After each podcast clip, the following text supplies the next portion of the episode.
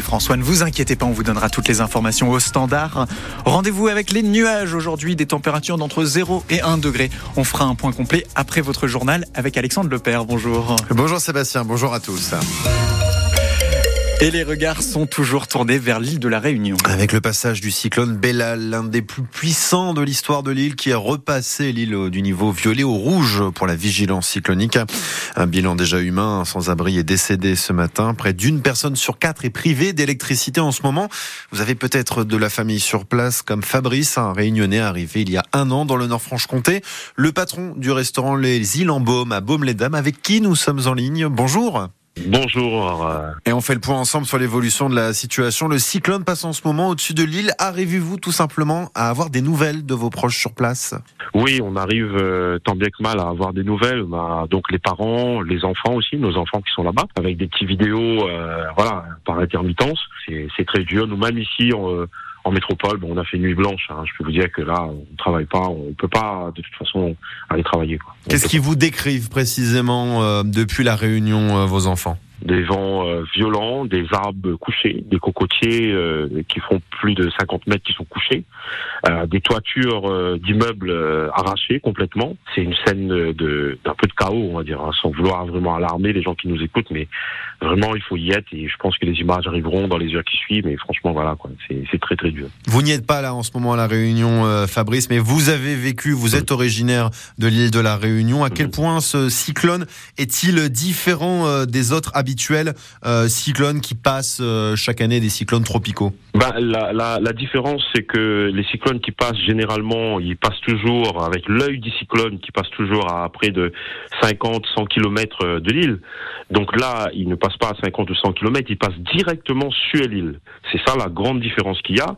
Et dans l'histoire des cyclones de la Réunion, on a connu un ou deux cyclones qui ont fait ça, et ça a fait beaucoup, beaucoup de dégâts. Oui, il y a le cyclone Feringa, je crois que c'était en 89 ou 90, moi-même j'avais 9 ans ou 10 ans, hein. voilà, hein, ça fait beaucoup de dégâts avec euh, des euh, quand même. Et voilà, quoi, on a pris du temps d'ailleurs pour reconstruire l'île, hein, donc ça a pris plus d'un an, deux ans avant de retrouver une situation normale. Les dégâts peuvent être de cet ordre-là euh, pour euh, le cyclone Bellal aujourd'hui en ce moment? Vu les vidéos qu'on a avec des photos qu'on a, oui, il y a des radiers qui sont submergés. Il y a la route littorale qui est en grande souffrance, alors que c'est l'axe principal de l'île. Pas mal de ponts également qui sont un peu ben, abîmés ou cassés. Euh, les ravines en crue, donc ça, des axes routiers, donc qui coupent l'île de part en part en fait. Donc ça va prendre du temps, la reconstruction, ça va prendre du temps. Le temps de la reconstruction après évidemment le passage du cyclone tropical Bella ah qui reste sur l'île malheureusement une bonne partie de la journée mm. et euh, la population mm. est donc confinée euh, sur place jusqu'à nouvel ordre, mm. probablement jusqu'à demain au moins. Merci beaucoup Fabrice. Merci, merci beaucoup, merci beaucoup. Et après la réunion, retour dans le Nord-Franche-Comté, Alexandre, avec la fin de l'épisode de pollution. cet épisode de pollution que l'on a vécu ce week-end, celle aux particules fines, conséquences directes. Vous roulez normalement depuis ce matin sur la 36. La réduction de la vitesse de 20 km heure est levée.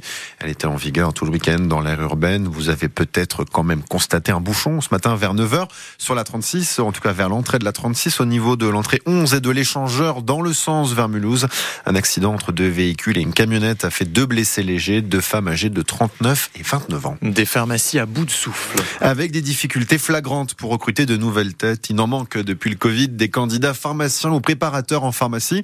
Résultat, les officines doivent parfois réduire leurs horaires en fermant le samedi après-midi. C'est le cas d'Adèle avec Delphine Petit, pharmacienne, qui nous parle d'une alerte maximale. Elle est la représentante de la Fédération des syndicats pharmaceutiques de France et elle déplore le manque de reconnaissance envers la profession comme euh, la médecine de ville et la médecine hospitalière. On a fait partie des gens qui sont restés sur le terrain, qui ont été ouverts euh, tout le temps qui ont testé. On a sollicité nos équipes euh, plus, plus, plus. On a testé, vacciné, on a distribué des masques. On a été pris pour des pantins. Euh, donc il n'y a pas eu de télétravail, voilà, on n'a pas eu d'interruption, aussi bien en tant que pharmacien qu'en tant que préparateur, parce qu'il ne faut pas oublier les préparateurs en pharmacie, hein, qui sont les seuls à pouvoir nous accompagner dans notre travail. Et on a la même problématique chez les préparateurs. Donc aujourd'hui, ben oui, on, est euh, on est une profession de santé hyper réglementée. On est ouvert du lundi matin jusqu'au samedi soir on fait des gardes, on n'a pas de jour férié. Et pour autant, euh, la reconnaissance, qui connaît le métier de pharmacien aujourd'hui, à part de se dire c'est un distributeur de boîtes? Et l'Ordre des pharmaciens et les syndicats estiment qu'il manque 10 000 salariés dans les officines françaises. Précision à retrouver sur francebleu.fr et l'application ici. C'est le grand jour pour des milliers de candidats, ceux qui rêvaient en tout cas de porter la flamme olympique de Paris 2024 cet été. 100 000 candidats au départ, 11 000 retenus à l'arrivée, dont des personnalités pour le passage de la flamme à Montbéliard fin juin. Les noms seront dévoilés d'ici la fin de journée. Et puis le foot, bien sûr, dans l'actu avec le dernier match de la phase allée du championnat de national ce soir à Bonal. Sochaux de Nîmes. Coup d'envoi très particulier à 18h15. Il va falloir vite sortir du travail pour tenter de réchauffer l'atmosphère au stade. On compte aussi sur les joueurs du FCSM, sixième du classement. Il faut gagner pour revenir à deux points de la deuxième place, synonyme de montée. La montée, un objectif partagé par le président socialien. Vous l'avez peut-être entendu ce matin sur France Bleu Belfort-Montbéliard, l'interview sans langue de bois de Jean-Claude Plessis, qui vise donc plus haut que prévu avec la Ligue 2. Bah, attends, autrement tu vas jouer à la pétanque. Qu'est-ce que tu veux faire? Tu vas jouer au milieu de tableau Tu vas mmh. t'emmerder. À ce moment-là, si on joue au milieu de tableau, les gars, on fait pas, on fait pas le recrutement. Mais non, on, on peut pas nier qu'on a une équipe qui nous épate. On peut pas nier que euh, on pensait jouer la non descente et qu'on se retrouve à quelques points. Alors évidemment, il y a des, il y a des clients devant, il y a des clients qui ne vont pas laisser la place. On verra, je crois, dans 4-5 matchs, puisqu'on reçoit un petit peu des équipes qui sont à notre portée. On verra où on se situe.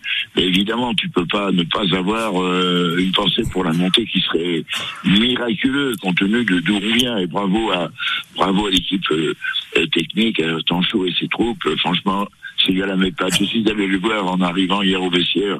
Quelle chaleur, ça fait du bien, là. C'est vraiment un groupe euh, tout à fait extraordinaire qui nous, qui nous tombe dessus par hasard. Voilà, Jean-Claude Plessis relativement confiant, enthousiaste après les paroles, les actes et places aux joueurs du FC Sochaux-Montbéliard ce soir contre Nîmes. Donc dès 18h15 pour le coup d'envoi, avant match 18h05 avec Hervé Blanchard et notre consultant Stéphane Crusset. Le groupe socialien en un mot est tombé déjà ce matin, 16 joueurs seulement retenus et l'absence de Julien Dacosta en défense qui s'ajoute à celle de Pereira de ça, Ogas Silva et la recrue Dimitri Liénard. Tous sont forfaits pour cette rencontre ce soir.